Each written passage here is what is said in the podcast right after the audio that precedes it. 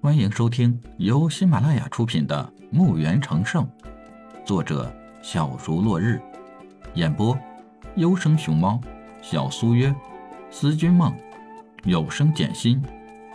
欢迎订阅。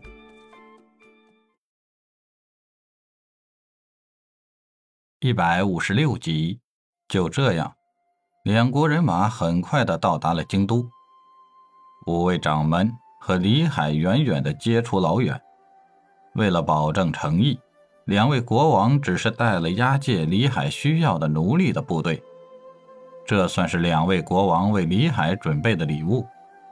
两位国王身体魁梧健硕，远远见到五位掌门和一个年轻人在那边迎接着他俩。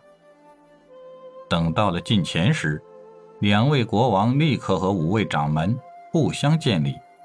五位掌门为两个国王引荐李海，这位是宇文城主。两位国王看着李海，一副很普通的样子，虽然心里有些瞧不起李海，但在面子上还是得过得去。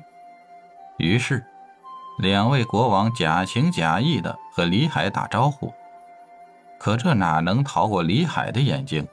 也是碍于面子。违心的和两位国王打了招呼。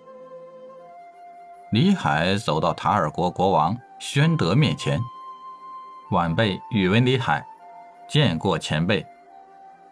塔尔国国王宣德假惺惺的道：“宇文城主多礼了。”李海不急不缓道：“应该的，应该的。”罗摩国的国王。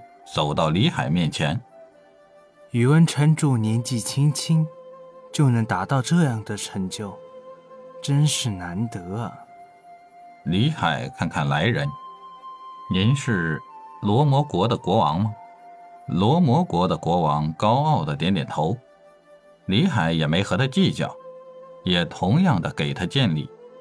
五位掌门看着两个国王的眼光，就像看待白痴一样。很快就被两个国王发觉了不对，但不知是哪里不对，场面就有了些尴尬。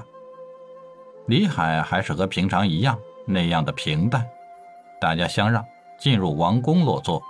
李海起身抱拳道：“各位，既然人也到齐了，在下也应该兑现我的承诺了。”说着，一挥手，七套尊级铠甲。就出现在七个人面前，然后是七件尊级武器，七枚空间戒指，七人眼前立刻一亮，各位可以挑选了，看看各位适合什么样的铠甲和武器。这些都是尊级的品质。七个人先选了空间戒指，罗摩国的国王抱抱拳道：“宇文城主。”这就是空间戒指吗？是的，前辈。这七枚空间戒指的空间是一样的，都是五十平方米，相信目前是够大家用的。等到晚辈找到炼制空间戒指的材料后，再炼制更大一些的。各位可以派人和我商议。李海这话说的模棱两可，也不说以后给你，也不说卖给你，十分的高明。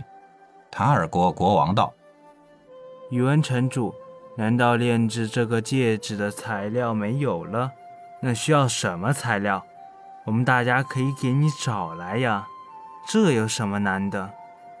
李海看了他一眼，据晚辈二十年的寻找，发现这种材料很稀有，就是精金和秘银也无法和它比较。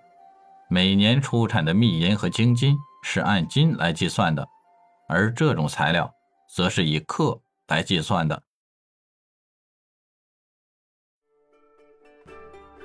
本集已播讲完毕，请订阅专辑，下集更精彩。